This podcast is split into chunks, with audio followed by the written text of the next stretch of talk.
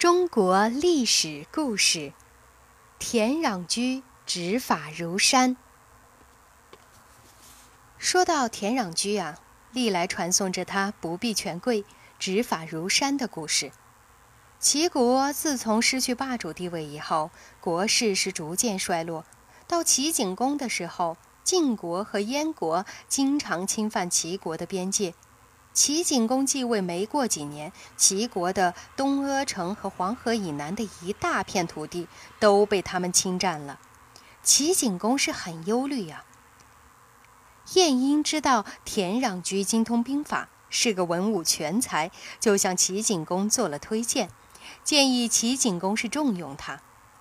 齐景公嫌田壤居是出身低微，怕他干不了大事儿，还在犹豫不决。没想到晋国听说齐国三杰给死了，便联络了燕国，又一次侵犯齐国，想趁机是再抢点地盘，形势十分危急。齐景公只得是急忙召见田襄居，拜他为大将，让他率领五百辆兵车，赶快去对敌。田壤居心想啊，自己出身低微，一下子当了大将，将士们未必服气。万一打起仗来不听指挥，误了国家大事，可怎么办呢？便对齐景公说：“盟主公提拔，让我做了大将，统帅全国军队，我十分感激。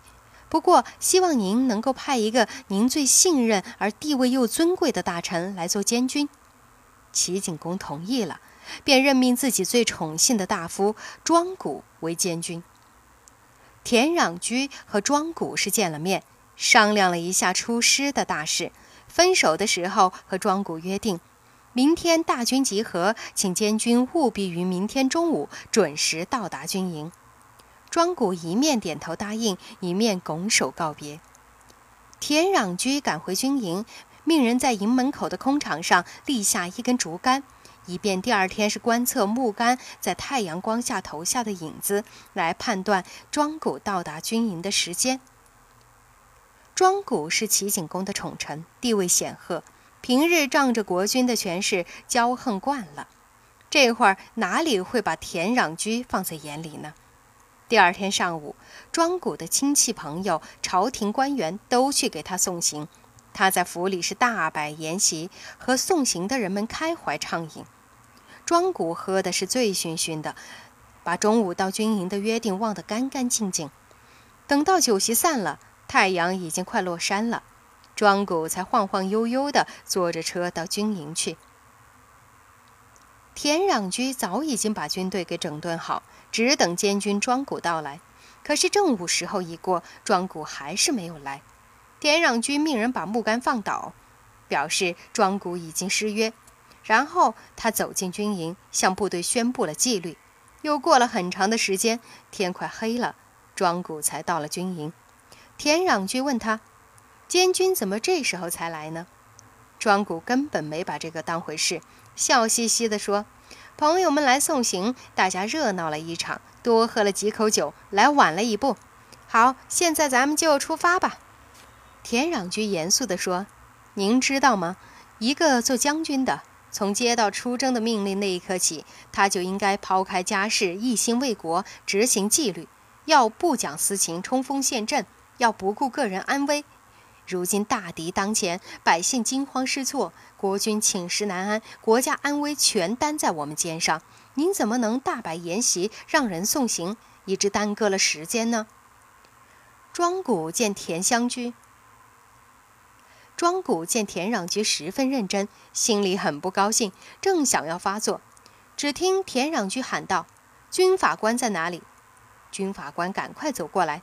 田壤居问：“过时不到，按军法该当何罪？”军法官说：“当斩。”庄谷一听“斩”字，吓了一跳，赶紧叫手下跑去向齐景公求救。可是还没有等到求救的人回来，田壤居已经下令把庄谷斩了。三军将士大为震惊。齐景公听说田壤居要处死庄谷。急忙派使者拿着符节去赦免庄谷。使者认为自己是奉了国君的命令，就驾着车飞也似的冲进了军营，高喊：“刀下留人！国君赦免了庄谷监军。”田壤君喝住使者说：“将在军，军令有所不受。”随后又问军法官：“对闯进军营的人，应当怎么处置？”军法官说：“当斩。”使者听到“斩”字，顿时面无人色，哆哆嗦嗦地求饶。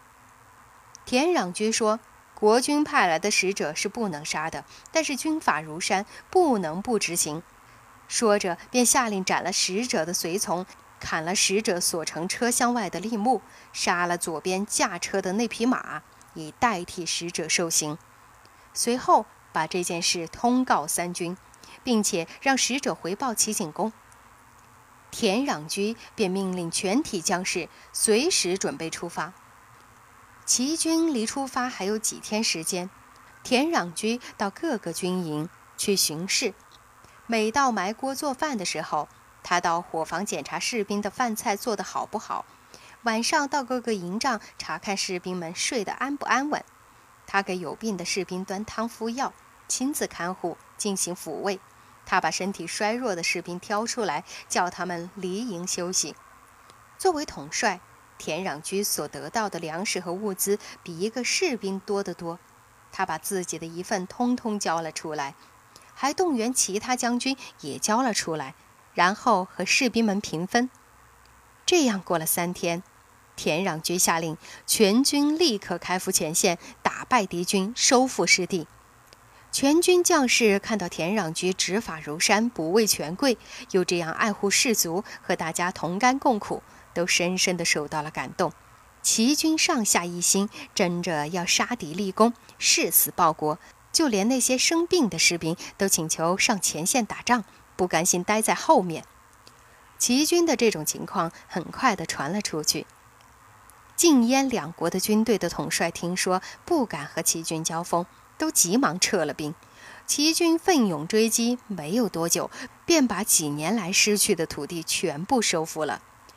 田壤居率领齐国军队凯旋而归，齐景公非常高兴，亲自带领满朝大臣到郊外市迎接他，慰劳三军。随后，他正式任命田壤居为掌握全国军权的大司马，因此后来人们又叫田穰苴为司马穰苴。